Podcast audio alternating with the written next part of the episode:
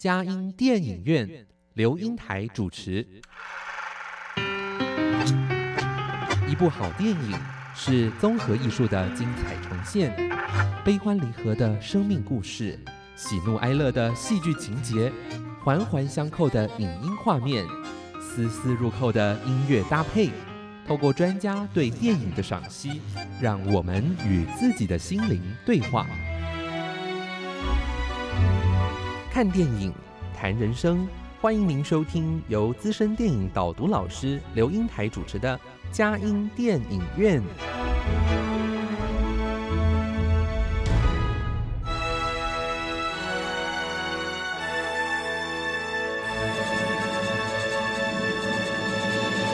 各位亲爱的听友，您好，这里是佳音乐联播网，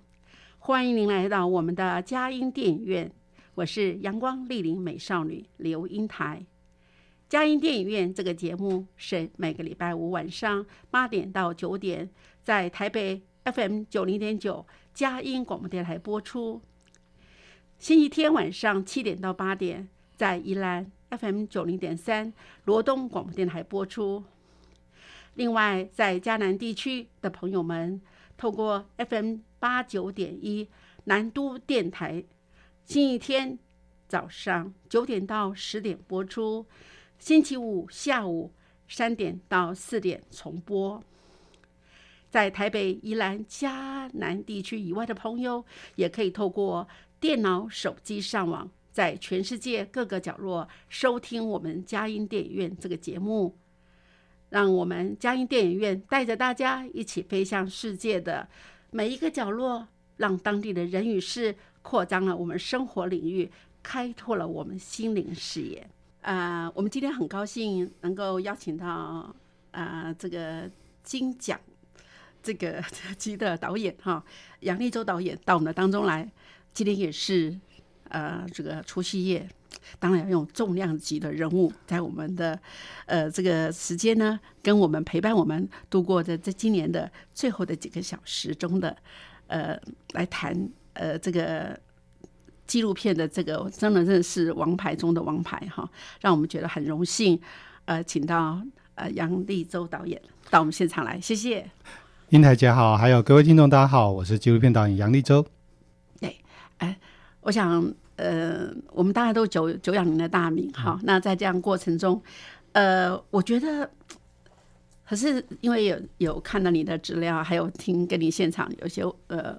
看了你的最新的电影，叫做《爱别离苦》哈，在互动的过程中，我觉得你的人生好丰富哦，像一本巨著一样哈。我在翻的时候，我觉得哇，这怎么？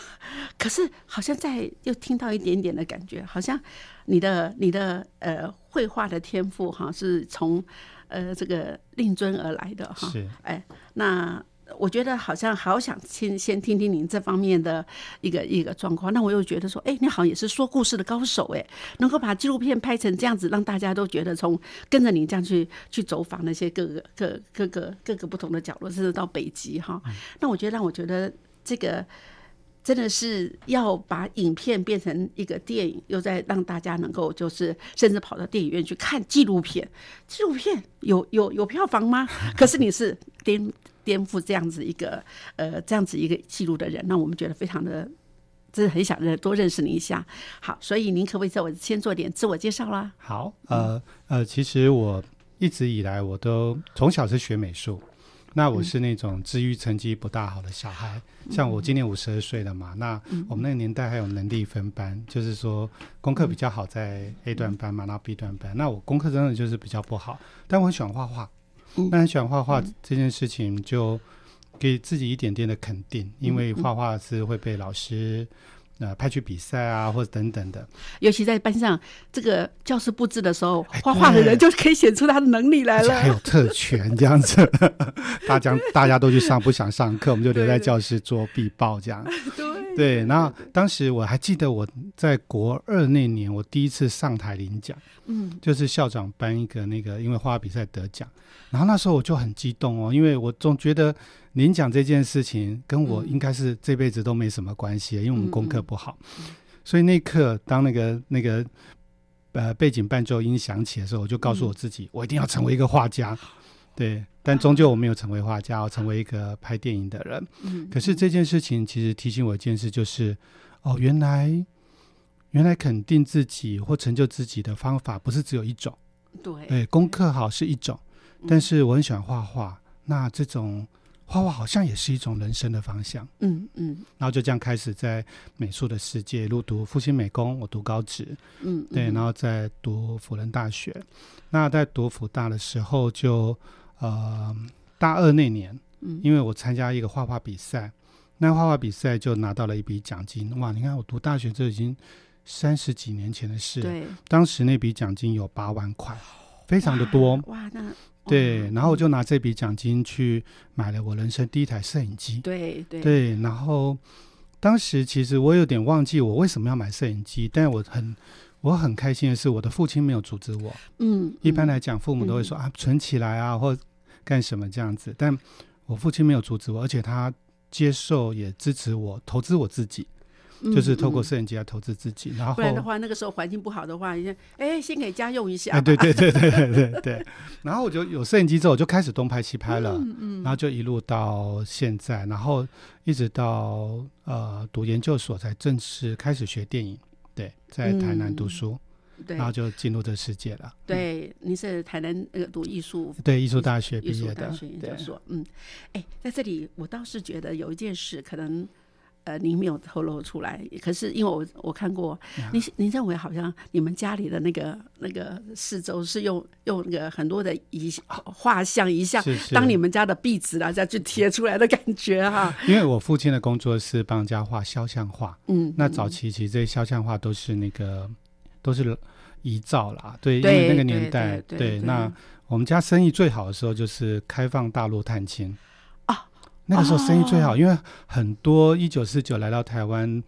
的人回到回到自己的故乡的时候，只能找回那种很破旧的照片，嗯，那个年代嗯。还没有电脑绘图，对，所以就我父亲那时候就哇，这个画非常多的这样的作品。那因为画很多嘛，然后常常不见得很快就可以交出去，所以我们家客厅啊到处都贴满了 这些 都已经已经离世的人的图图像，所以我是在那样的的氛围中长大的。这真的是，当然你们家还拜这个呃这个两岸通航哈那样子开放，啊对对对哇，这次也的有一笔那种这样的一种另类的那种赚钱的方式。哎，但是还有一件事哦，你也好像有在讲说，好像你都觉得好像从小时候就，当然每个人都有个成就感，那你是先是做。呃，就是学业成绩不怎么样，但是因为发觉绘画好像可以让妈爸爸好像也是有点呃传承他的衣钵的感觉。你好像那时候一直觉得好像被他桎梏到说，觉得要不能做自己，只能配合爸爸的脚步。哎，我这个这一段，我觉得后来你才发觉，事实上也并非如此，是自己给自己的压力。没错，因为其实我们从小就是会看着自己的父亲一直很喜欢画画嘛，嗯，但是绘画这个行业或者工作，其实他还是有一些啊，你是哪个学校毕业的啊？嗯，嗯你是呃呃哪一个流派的？但我父亲不是，因为我父亲学历非常低嘛，他只有小学毕业，嗯然后又是自耕农，所以他本来就很难进入到这个绘画画家的世界里。嗯，所以我们从小在成长的时候就一直想想要去满足父亲的某种期待，所以自己就会很努力在绘画这个世界走。但父亲有时候给你压力，有时候没给你压力。可是后来才发现到，其实那个是我们自己在形塑一个我们理想中的父亲的形象，嗯对，然后我们一直想要在绘画这个世界里面，呃，成为我希望我的父亲就像我这个样子，嗯，对，是这样对。很有趣哦。就嗯，我觉得在那个过程中哈，以人家都说爸爸常常把他他的未完成的愿望是给他的小孩，对，可是你是自己去想象中爸爸希望你怎么样。对。对我觉得那个哎，当你放下，知道说爸爸并没有这样子。这样子期待你给那么加深那么多的那种压力的时候，你放松自己做自己的时候，那个感觉跟以前画画的感觉有什么不一样？我我觉得很特别，因为我是嗯在突然，我觉得人生可能也是年纪到了，所以有一些嗯智慧会出来，就会觉得说，哇，原来每一个男生，每一个男孩都要出生两次，嗯一次是从母亲的子宫，嗯，另外一次是离开父亲。哦，我所谓的离开父亲，不是不跟父亲讲话交往，不是那个意思。对对，你必须要离开父亲有形或无形对你的期盼，你应该把期盼成为你自己对你自己的期待。那这样的体悟，其实我花了好多年、好多年时间才感受到。哦，这样子嗯哈，真的不，原来。因为我自己父亲很早过世，所以我啊我对我这方面，我我好好羡慕别人有父亲的角色，给我一个这样好像那种被依依赖、嗯啊是被好被安全感的那感觉。啊原来有父亲有时候也是另外一种压力了。我我觉得是男性之间，男性之间，对因为男性之间父亲，对特别容易失语，失去语言的能力。对，但我跟我母亲就不会啊。对你很多的绘画当中很把女性的角色都凸凸显的很对我还会跟我母亲撒娇啊什么的，哦对对。现尽管她现在快八十岁了，她还是很开心这样啊，啊。但我跟我父亲就不行了。哎，他们是台湾人、客家人还是外省人？啊台湾台湾的，都两个都对台湾人对对哈哦，对对对，哇，那不简单呢。我觉得呃，也后来从你的影片当中有看到这一部分，哎，但是说实在，我还觉得哈，有一件事就是嗯你在绘画方面很好，你也说你在就是在呃学校的这个呃教育当中，你的。这学术表现不是那么优秀，可是我发觉，当后来你越来越走这条路的时候，你的那个说话都没有赘字，而且用词都很精准啊！哎，这方面我倒是觉得，那个难道只是生活历练，还是你真的像呃呃呃有有些像介绍林海音的那个啊电影的时候，我觉得哇，你那个感觉，你的层次突然陡升那，真的是我觉得文学造诣很好哎。没有没有没有，嗯。我其实刚刚提到至于成绩不好是读国中的时候，嗯。但是我在读复兴美工，就是高职美工科，在毕业之后，所有同学都很多同学都决定要去考大学。嗯。那因为我们没有高职没有读这些考试的课本，所以我们一定要去补习。嗯，那大家去补习就是一直在读那教科书，但我竟然是在补习班的时候，嗯我非常热爱阅读，大量的阅读，我突然发现阅读好。阅读是一件好美好的事情，对，对，不管是东方的或西方的，就是大量的文学阅读。那在阅读一直到现在，就是我像我现在在呃学校服务，我在正大教书，那我都会嗯鼓励学生。呃，当然现在是科技化、手机啊、对对对电脑年代，但我觉得非常鼓励他们，还是要透过阅读。对，原来哦，还是有秘密武器哦！哇，好，我们真的是太太丰富了。原来，原来不绝对不是在学校曾经能够显露出来你的真正的呃，在是在呃，就充实自己的内涵。原来是大量阅读，就是最好的方法。对，而且是自己想要阅读，会比人家逼着你阅读还要好。好，那我们现在听段你的音乐之后，我们再来谈谈哈这个丰富的人生。谢谢。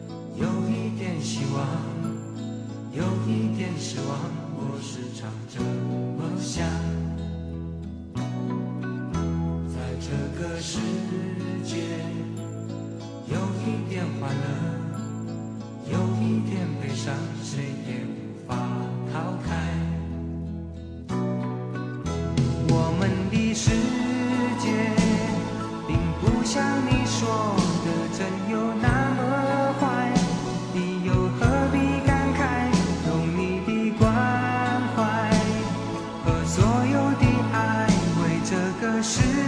界添一些美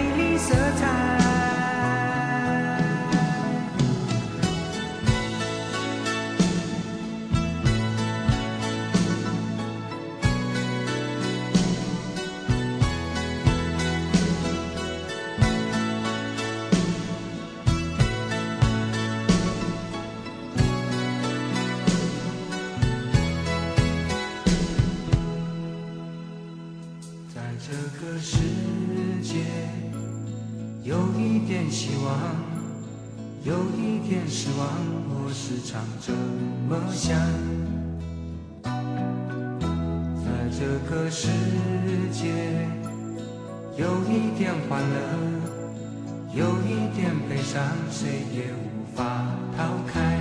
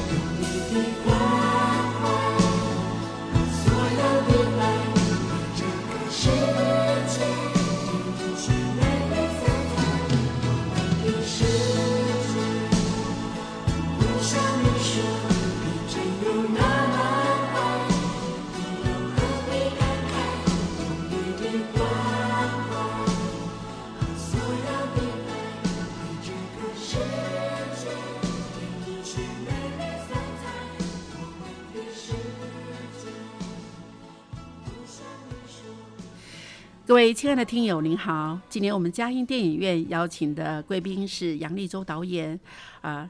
哇，这本丰富的一个人生的书籍，您才只才只有在五十二岁就那么丰富，之后您的人生阅历更丰富了，更有更多的精彩的作品出来了哈。那原来好像我觉得。所以说，您觉得您的那个学业成绩，只是在那个时候没有遇到，可能是适当的方法，哎，并不表示说那就是你的能力的极底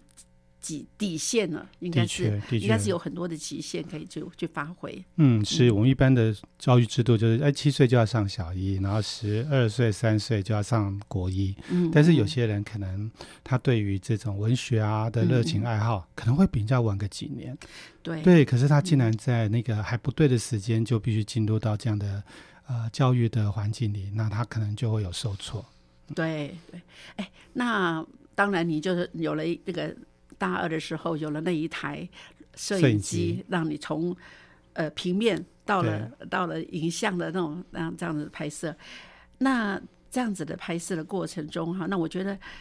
可是我觉得复兴美工好像在你生命中还是很重要。你常常在演讲的时候有提到你的复兴三公对你的一些影响力。的确，因为第一他是呃肯定自己，我我嗯其实一直呃很很鼓励每个年轻人都要肯定自己，就像我现在在学校教书，然后有那种大三大四的小学生嘛，就是说、嗯。老师好焦虑哦，大学就要快毕业了，嗯我人生要做什么都还没有想好，我都跟他说你不用急，嗯对我说我都已经快到三十岁才决定我要拍电影，嗯所以说啊、呃人生总会在某一些时候给你一个路、一个方向的引导，其实不用太担忧。但重点你要做好准备，你可能要呃充实自己，啊、对。投资自己。我非常鼓励呃学生一定要投资自己，对对是怎么投资自己方法，对对方法要正确。哎，对对对对对对，哎，但是我在想哈，您从绘画到你说拿到摄影机以后，你就很少再画画。对可是我觉得你的纪录片里面很多动画啊，还有很多的那种画面的处理，各方面都，我觉得跟你的那个基本功还是脱不了关系哎。对，有影响。其实像我是学美术的，我去拍嗯电影，那我的镜头、我的构图可能就会比一般学电影或学传播的人可能又特别一点。嗯，对，那我我想所有的学习都不会白走。对对，我觉得那个那个感觉，尤其是有的在他拍的片电影当中，我发觉你的色彩运用很亮，好像也也很多很蛮亮丽的。谢谢。尤尤其我觉得那个呃被遗忘的时光，那是一个很悲惨的一个故事。可是因为那些老人家穿那个颜色，还有那个整个亮度，我觉得哇，那就让我们好像在悲惨之中，还是觉得有很多光明的感觉。对，其实当时我们在拍摄的时候，的确会觉得老人家的故事会，因为这个疾病是不可逆的。嗯，可是我觉得在不可逆的世界里面，或这样生命的历程里，其实还是要还是可以找到价值的。对对，那我们其实很努力，很努力在里面找到价值。那这个东西，我相信会给很多观众带来，就是就算如此不可逆的人生，嗯嗯其实还是有存在或活着的意义的。对，所以有有一件事，当你觉得在你大量阅读的时候，你在呃有没有把它形之呃数字文字？嗯，会，会哈，对，呃，就是有，因为我发觉，因为数字文字后，你再来运用出来的时候，就是非常的顺畅，不只是在脑袋里面，而且还有组织过的一些感觉。谢谢。其实，哎其实我我会想要写信，对，那像对书写，对，那写信写对写给谁呀？呃，我有段时间在那个八八风灾灾区拍纪录片，嗯嗯然后在甲仙。嗯，那因为为我长期住就住在灾区里，嗯，那时候我女儿，我女儿那时候才两三岁吧，然后啊我太太就跟我说：“你看你都没回家，那你你要想办法跟女儿维持感情。”那我就啊写信给女儿，然后我就写那个那个量很大，因为我啊在灾区待了一年的时间，对，非常久，我们就直接住在那里，啊，那就一直写一直写。但是我知道我女儿两三岁看不懂，嗯但是她可能长大之后，她可以理解爸爸为什么在她这段时间突然消失了。很多人都问到你爸爸是做什么的，他他根本就不知道爸爸在做什么。那对对对，结果那信件累积到后来就出了一，因为后来有十几万字吧，后来就出了一本书这样子，啊，这是给女儿的信件这样。哇。对，事实上，我觉得在那个书写过程中，你也这是女儿永远的珍宝，嗯，是，但是也确是你成长的轨迹。的确的确，对对，哇，真的是一举数得哎！对啊对啊，我突然发现我太太是安排好的，你有一个很贤惠的太太也，是很厉害的太太。而且是基督徒哈，啊非常爱是主，对，是是是非常对难得。对对，那你在拍纪录片，因为纪录片说实在常常常是票房毒药嘛，对不对哈？可是你颠呃颠翻哎就是颠倒了这样的一个事实啊。那我在想，您的纪录片还有能够上呃院线，到底有哪些电影是上院线的？哇，很多耶！像嗯我明年二月十八号要上院线的那个《爱别离湖》是我第十部，哦，第十部哇，第十部，那前面还有九部喽。对，非常的多。那在九部当中，你觉得可不可以讲呃两两三部电影好？像《被遗忘时光》当然是对我也很重要的一部纪录片，因为我是跟圣洛社嗯。那个养护机构去合作的一个纪录片，那是讲失智症。嗯。那还有《拔一条河》，拔一条河。是讲八八风灾嗯。灾区的那个甲仙的小孩子怎么透过拔河鼓励了呃整个村子的大人们能够醒过来。嗯。那呃，还有像刚刚呃您所提到的林海音，对我拍的嗯他们在岛屿写作，那我们就跟着林海音的他女儿的步伐，他去回溯他母亲的成长的过程。对对，那还有青春啦啦队，我跑去高雄拍嗯一群七八十岁的阿公阿嬷对乐舞跳啦啦队的故嗯事，嗯这样子，因为人就算活到有这样的年纪，其实还是要像像烟火一样灿烂。对对。虽然我觉得在做拍这个电影的过程中，因为我我有段时间也在服务呃传神的老人家，是，哎，大概有时帮他们呃上上课啊，有时带一点读电影啊，或有些有些过程的交往，好，主要还帮他们摄影。可是我觉得那个过程中，常常看到一下生老病死，尤其病跟死，常常哎那个人怎么样，那个人我们就参加参加那个呃。追思礼拜的次数实在是就不胜枚举了，但是那个过程，我觉得，可是看他们那种快乐的过程，哦，那个真的是好好这个对比啊。可是好像还是要去在，即便是可能烟火一闪即逝，可是还是要在那之前有发出闪亮的那种光光芒哦。的确，我觉得那个，当然，当然，您被遗忘的时光跟青春啦啦队正好是一个对比嘛。对，哎，还有你好像得了得了那个金金像奖，呃就是金马奖，金马奖的哦是那奇迹的夏天，奇迹的夏天。对我拍一群原住民少年在花莲，然后他们踢足球的嗯故事，然后关于足球的运动的热情，然后关于他们对于未来的期盼还有迷惘，因为毕竟是很年轻的孩子，对，那加上原住民的小朋友，他们又在呃呃成长过程当中，肯定又会遭遇比一比其他小朋友更多一点点的的阻碍吧，对，嗯嗯嗯，呃，您的呃，就是《奇迹的夏天》跟我们那个张呃张烈东导演，他有啊拍过一个叫做《角落的力量》，啊，是是是，不知道你看过没有看过了，看过哈，那讲角力的那个东对，西。没有错。哎，我发觉有异曲同工的感觉。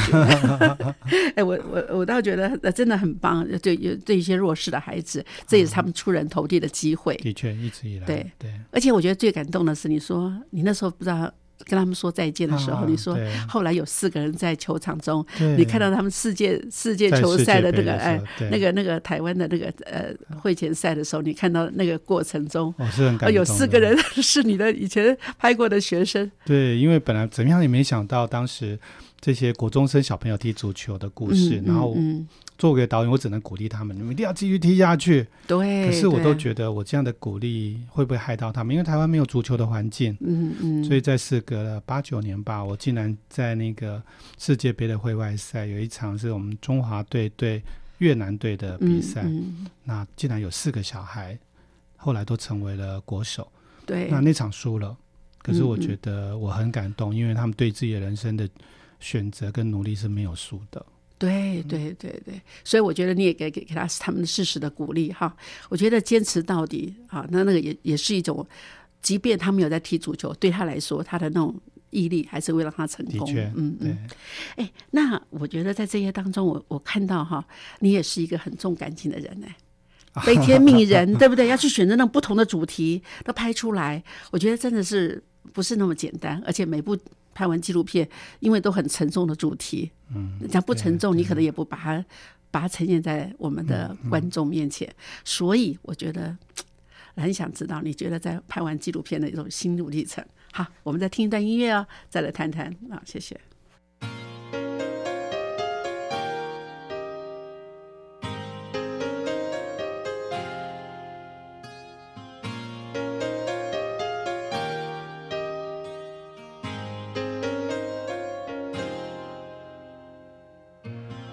知道半夜的星星会唱歌，想家的夜晚，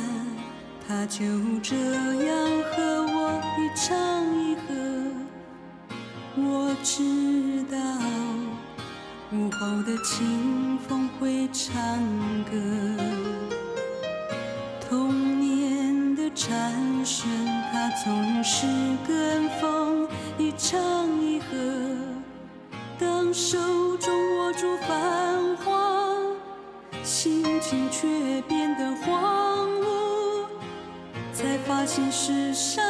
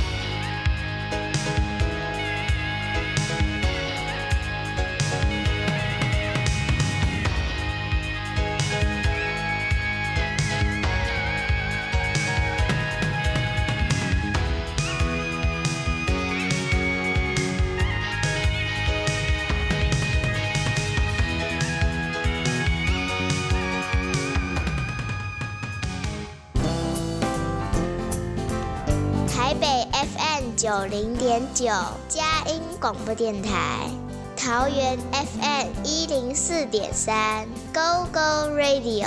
宜兰 FM 九零点三，Love Radio。这里是佳音 Love 联播网，精彩节目，欢迎继续收听。今天我们嘉音电影院邀请的是杨立洲导演来给我们谈他的这个呃纪录片的哈呃拍片的心路历程，当然还有一个《爱别离苦》啊，你的新作啊，对嗯。好，那杨导，那我真的要想问您一件事，就是说，我觉得拍这么多的纪录片啊，你都没有重复的主题，而且很多都是蛮沉重的一个呃这样的一个议题来引起呃就是社会大众的关注。那在这样子当下，我觉得好像是不是每部电影都像你的一个小孩子产出的感觉？可是这些产出过，你记忆最深刻，你会觉得哇，最舍不得的是什么电影啊？呃，其实我每部影片对我而言都有意义。对对对，然后，但是我一开始在拍纪录片的时候，碰触到议题，的确，其实到现在为止也是，嗯嗯我们一开始，尤其是我自己，一开始都想要说啊，那我要不要透过拍纪录片去解决别人的困境，嗯或是别人的人生上面的阻碍？但是发现其实是做不到的，哦。对，因为一部影片的力量其实没有那么的大，我们没有办法解决问题，嗯，但是或许这影片可以凸显问题或提出这个问题，我觉得就已经很很好了。可是有时候会给自己过大的期待啦，就是说希望能够改变一点什么，但慢慢就发现没有办法改变的时候，就会觉得自己好像能力不够，嗯。或者说啊，我们得到别人的故事，别人如此的信任我们，可是我们竟然没有非常彻底的改变。可是的确，被摄者他们可能也不这么期待我们，可是我们总是会这样想。对，那这样的情绪一直到后来就慢慢慢慢去调整，不然其实走不下去的。对对对，而且有没有票房的压力呀？我其实还好哎、啊，真的啊因为我都我都把这丢给我太太，这样我都不管的。为什么？你太太是在这里面也，她也呃，他做一个是监制，就是他哦其实是老板。我太太哦，我太太年纪比我小快十岁，啊然后他他就是也开了一家，就是他开了一家电影公司。嗯嗯那我们这家电影公司里面有四个导演，我是其中一个导演。哦，那你还是他的员工喽？哦，对，他是我老板，我是员工。然后我就也因为工作很很忙碌吧，他就觉得这个员工还不错，嗯，那我觉得得这个老板也不错，那我们就在一起这样。然后当有机会跟老板结婚的时候，我好开心哎、因为你看可以跟老板结婚，我可以少奋斗三十年。就发现不是这么回事，一定要跟听众讲，不一定要跟老板结婚，因为老板要承受这个呃，就是制作电影的那个压力压力，对对不对？最主要我的部分是我在结婚之前，我每个月还有薪水，我结婚之后我连薪水都没有了，我只有零用钱这样。那我我为这个事情，我还好几次跟我老板，就我太太，嗯跟她说，你看我以前都有薪水，而且薪水还不错，那现在为什么结婚都没薪水？我老板，我我太太，你看我每次都讲错，我太太就会跟我说，你拍一部纪录片的话花多少钱？你的薪水有办法拍完那些纪录片吗？对啦，他讲的有道理。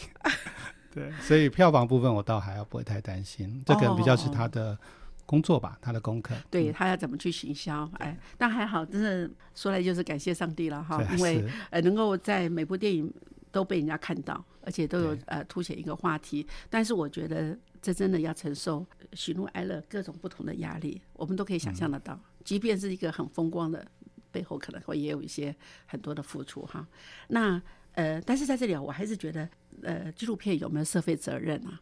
有对，嗯我觉得他他还是肩负社会责任，他跟一般娱乐的电影还是会很不一样。只是这个这个责任，我们不见得要呃上纲到非常的大。对对，就像呃有有时候到自己承受不了，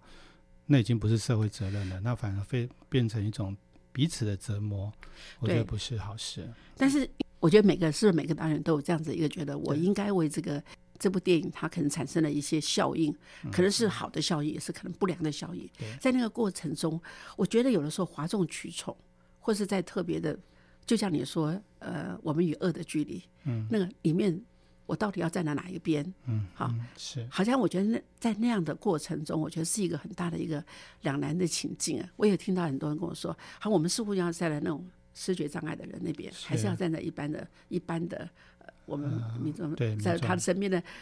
呃，不管家属或是朋友，或是一些社会人士，可能在这当中那个压力的那个拉锯，我觉得会不会在在拍纪录片的时候，有时候也是这样。其实我们在拍的过程当中，呃，除非是像刚提到的视觉失调这样，这个会呃伤害到别人，可能有嗯伤害到别人的这样的题材。但是因为我们拍摄的纪录片，目前为止没有拍摄这样的题材，我们比较是哦针对一个呃弱势的家庭或群体。对对那这个东西我们就很希望为他们带来一些一些改善。那像我拍八一条河的时候，是一个八八风灾的灾区，嗯嗯嗯，可是怎么样也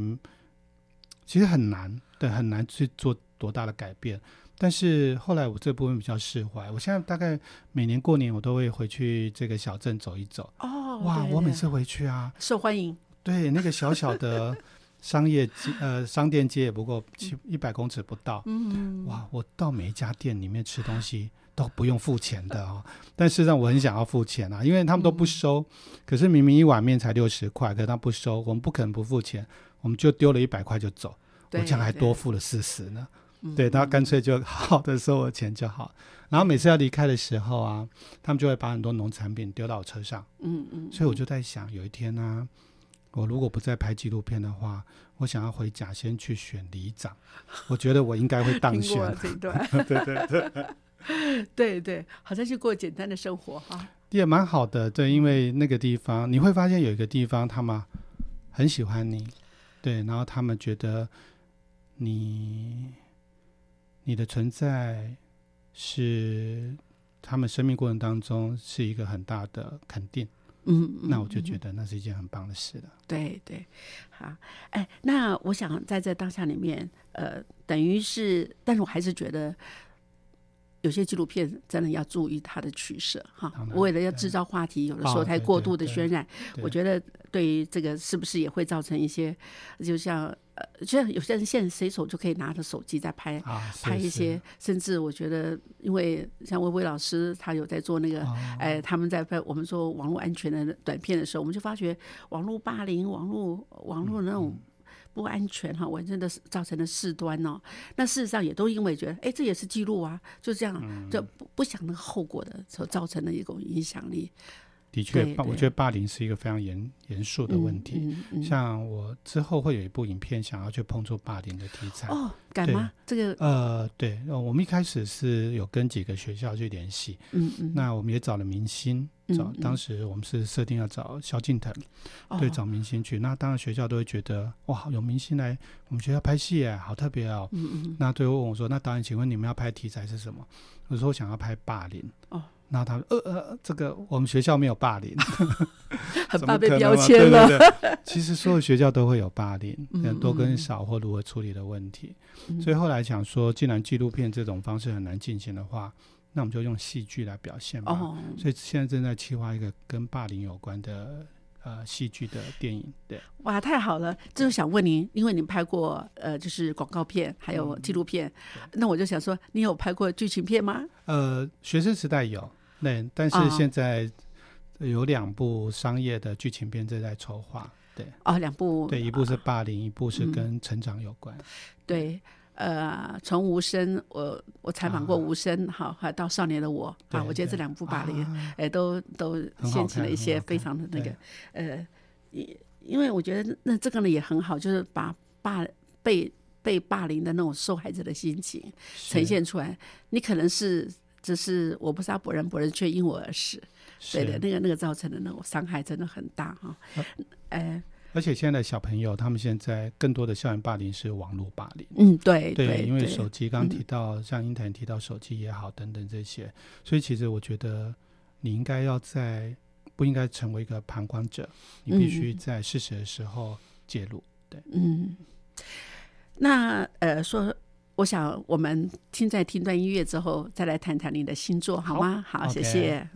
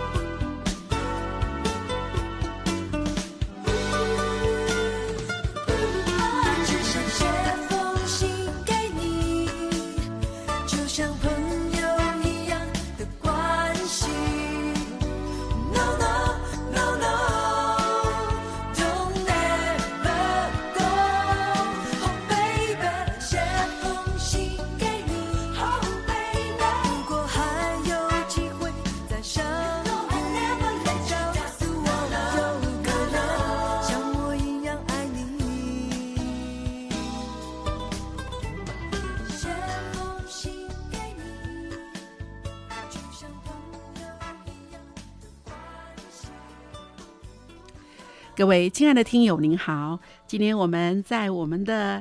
呃岁末的最后一个几个小时当中，我们好荣幸请到了杨立洲导演来给我们谈一下他的呃这个纪纪录片的心路历程。但是说实在，我知道这个呃杨导也不只是现在纪录片当中，还有广告啊，对不对？还有最近又有新计划要拍两部以上的剧情片哈，哇对！虽然是学生时代，那是学生作品，对对对那经过人生阅历，那个剧情片一定是非常的不可一世了。谢谢嗯嗯好，那在这里面哈，我想呃，你的星座爱别离离苦哎，能不能给我们先透露一下好吗？好，它其实是在讲在桃园龙潭有一个传统的菜市场。嗯那这些传统菜市场，因为以前可以杀鸡杀鸭嘛，嗯所以就很热络。但后来规定好像就只能店仔还是什么，所以自然而然这种传统市场就没落了，因为很多卖场就兴起了。嗯然后就有一群年轻人就决定回到自己的故乡，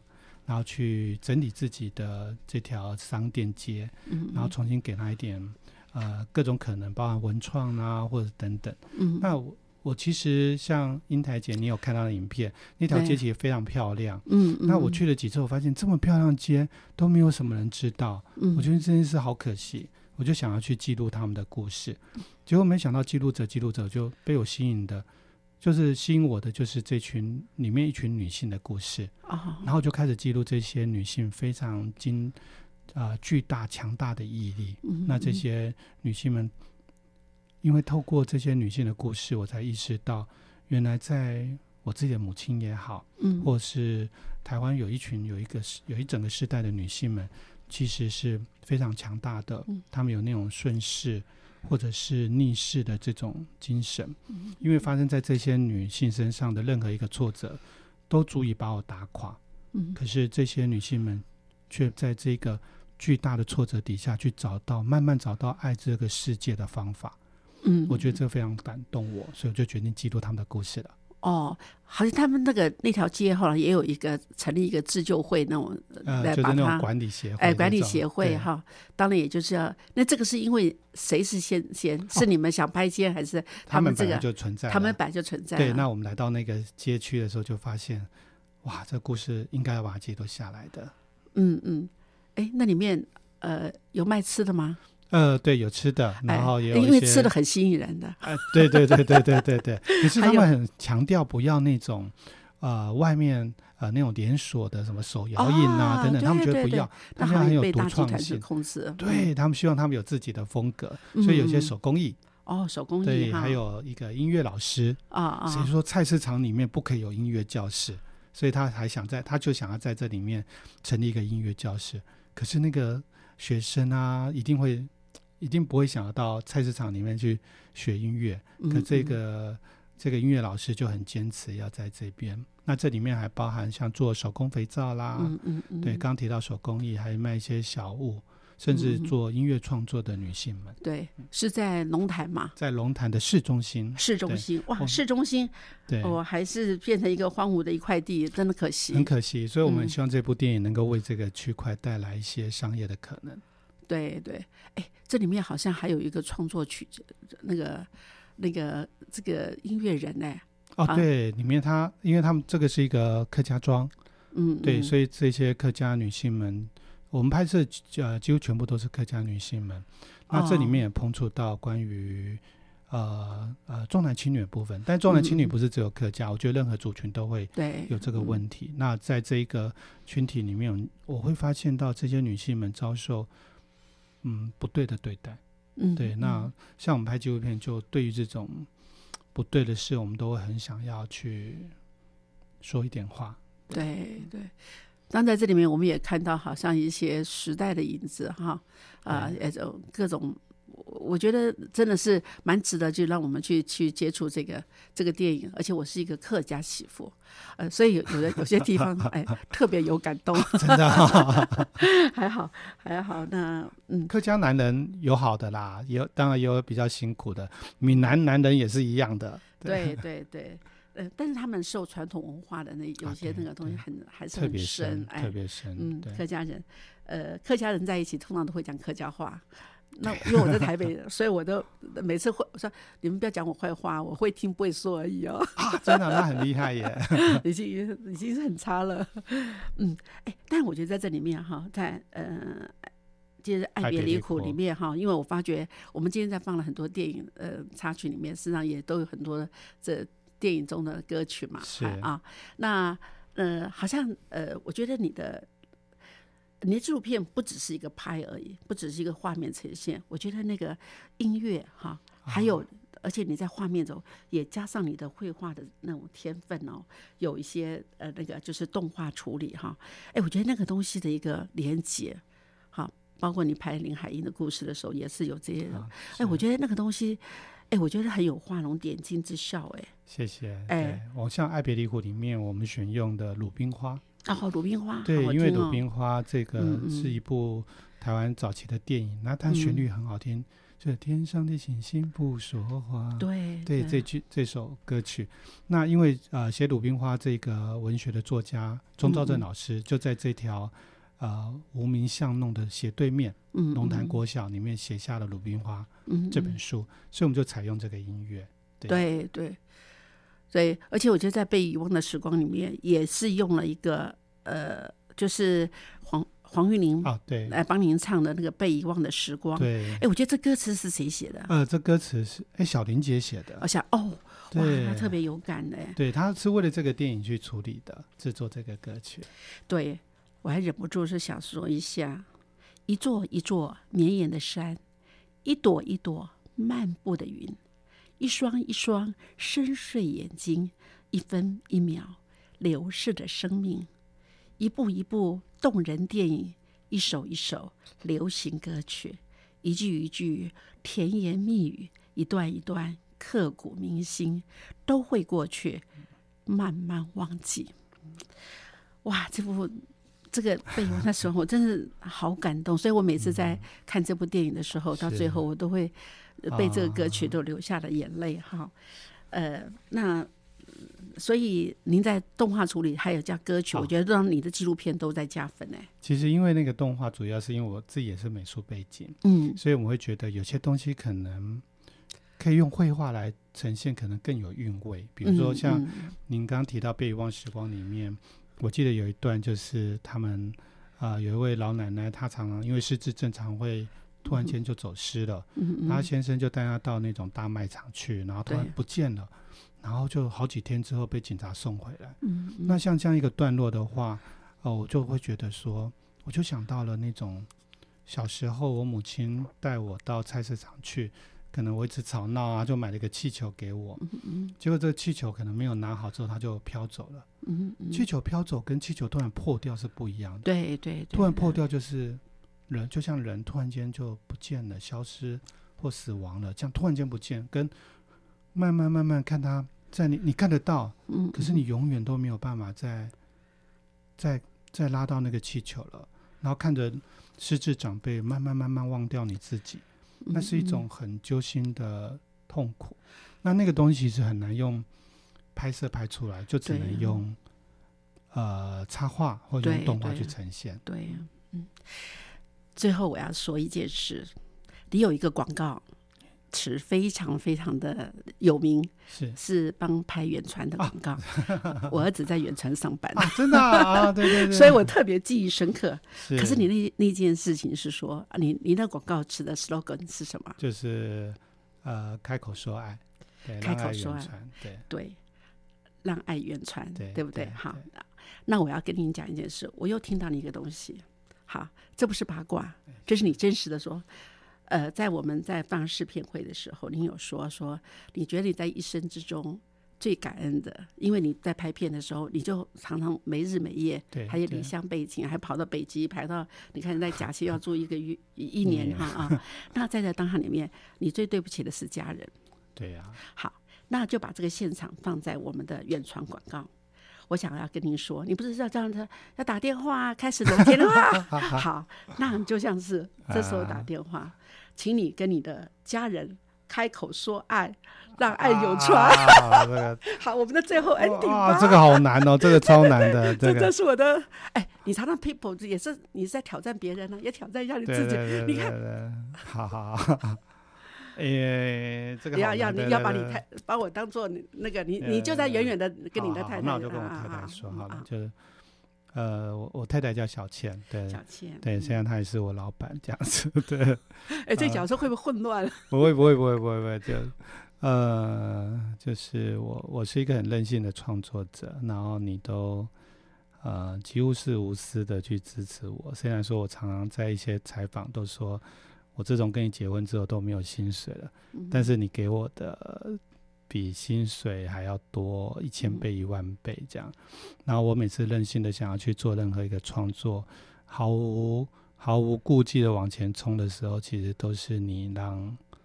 呃，让整个家庭让我无后顾之忧，然后让我、呃在任性妄为，因为你知道我的任性妄为是在做一件对的事情。嗯，对，然后谢谢你。好感动，啊，这个。我这当面讲不出来的，我只会跟他说，我下个月可不可以多一点零用钱？谢谢谢谢，我想我们今天是是我们的呃岁末最后的一集，可是也是最感动的一集，好尤其谢谢您给我们做一个这样子一个感人的 ending，真的谢谢您。谢谢谢谢。呃，我想您太太听到以后一定会觉得呃，我会叫他不要听这一集。